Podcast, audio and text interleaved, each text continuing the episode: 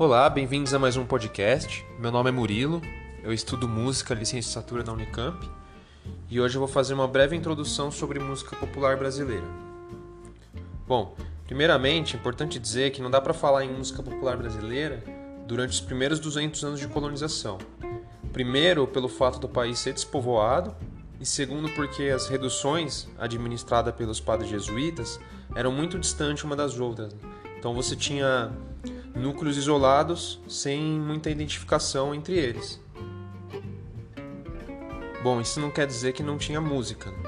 Há registros de batuques negros onde se utilizavam instrumentos de percussão como ganzá, tabaque, zambi, cuíca, berimbau, marimbas, né? Os indígenas praticavam cantas e danças em seus rituais usando instrumentos de sopro como flautas fabricadas de bambu, apitos de talos de mamão e ritmo cadenciado por batidas de pé no chão.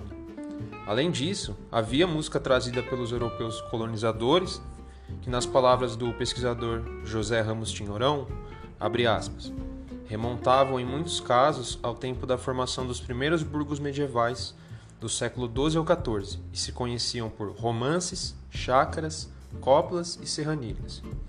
Bom, havia também o cantochão gregoriano, introduzido pelos jesuítas para rezar as missas, mas ainda não dá para chamar essas manifestações de música popular brasileira.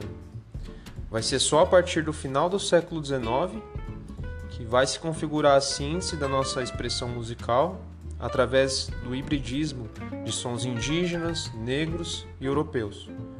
Os ritmos de maior significação na formação da cultura musical brasileira são cateretê, lundu e habaneira. Ou seja, essa é a tríade sonora que vai estruturar a gênese da música popular brasileira. Bom, o cateretê é um tipo de música e dança de origem indígena, tupi-guarani, que acabou sendo influenciada posteriormente pelos processos africanos de dança e que também foi bastante modificado durante o processo de catequização dos indígenas. Né? Os jesuítas trouxeram o cantochão gregoriano, que era composta por uma melodia onde se cantava os textos da liturgia católica e que mais tarde, por volta de 1650, vai passar a ser introduzidos os primeiros instrumentos, como cravo, órgão e fagote. Bom, nesse contato entre os jesuítas e os indígenas, algumas mudanças ocorrem, como por exemplo, a substituição da organização em círculo, que era tradicionalmente utilizada pelos indígenas em suas danças, vai ser substituída por uma organização enfileirada, que inclusive vai servir como uma forma de atrair os fiéis para as missas. Uma outra mudança é a substituição dos instrumentos indígenas que eram flautas de ossos, trombetas de crânios humanos e de animais, chocalhos de cabaças, vão ser substituídos pelo cravo, pelo órgão e pelo fagote. Bom, e obviamente o conteúdo das canções que antes louvavam os elementos da natureza são substituídos pelos textos cristãos. Né?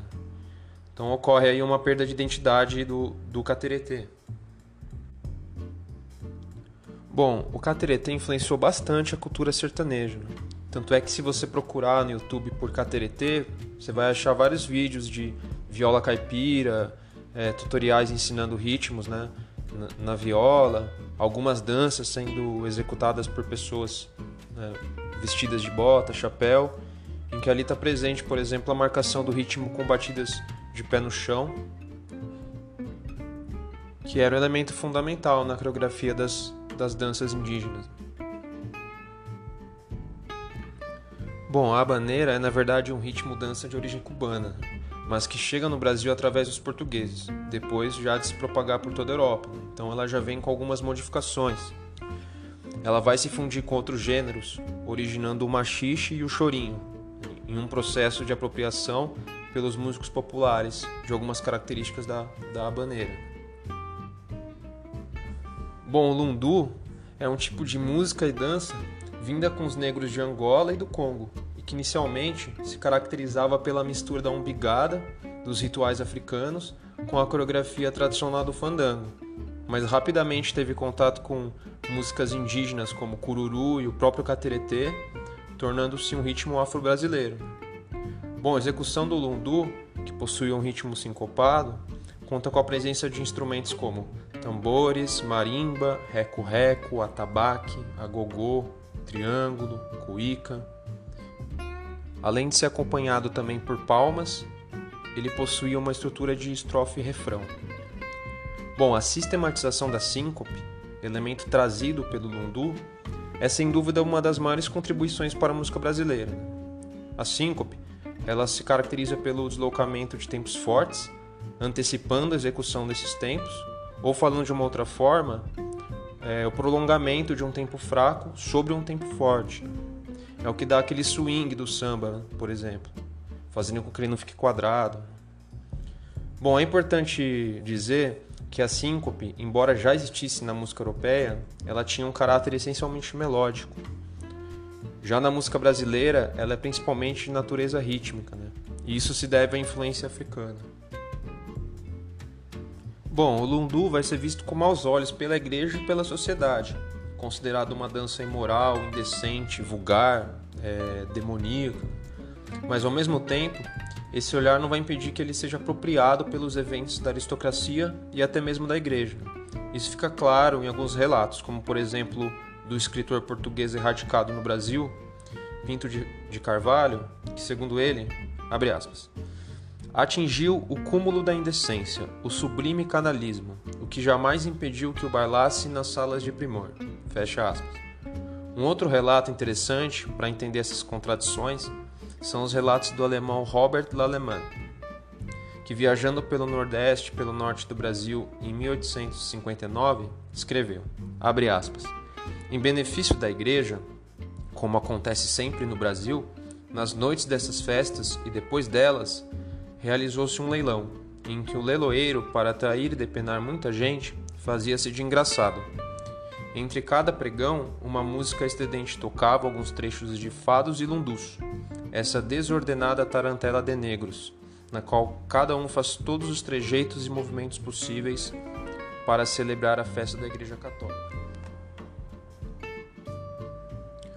Bom, a partir da década de 1820 ocorre o processo de apropriação, onde o lundu vai passar a ser chamado de lundu canção, termo que sintetiza essa apropriação pela aristocracia. Nesse processo ocorre uma contínua descaracterização resultando numa perda de identidade com a própria categoria social que a produziu, ou seja, o negro. As cítaras, violas e violões passam a ser substituídos por piano. O lundu dança de rua praticada pelos negros passa a ser proibido. Então, do ponto de vista estético, o lundu perdeu suas principais características. E do ponto de vista social, perdeu sua função, que era permitir uma sociabilidade entre as classes populares. Por volta de 1875 surge o machixe, que é o primeiro gênero musical de fato brasileiro. Né? Ele vai resgatar a coreografia do lundu e ao mesmo tempo vai adaptar o ritmo das polcas a essa coreografia. Né? Por isso que o Tinhorão diz que o machixe representou a versão nacionalizada da polca importada da Europa. Importante a gente entender que a formação da música popular brasileira se constitui enquanto mediação de relações de dominação e apropriação, mas também de resistência. A sobrevivência da síncope evidencia esse processo. Muniz Sodré vai dizer em seu livro Samba, o dono do corpo, o seguinte: abre aspas. A síncope brasileira é rítmico-melódica. Através dela, o escravo, não podendo manter integralmente a música africana, infiltrou a sua concepção temporal cósmica rítmica nas formas musicais brancas. Era uma tática de falsa submissão.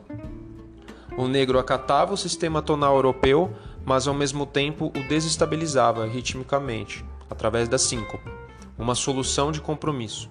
Fecha aspas.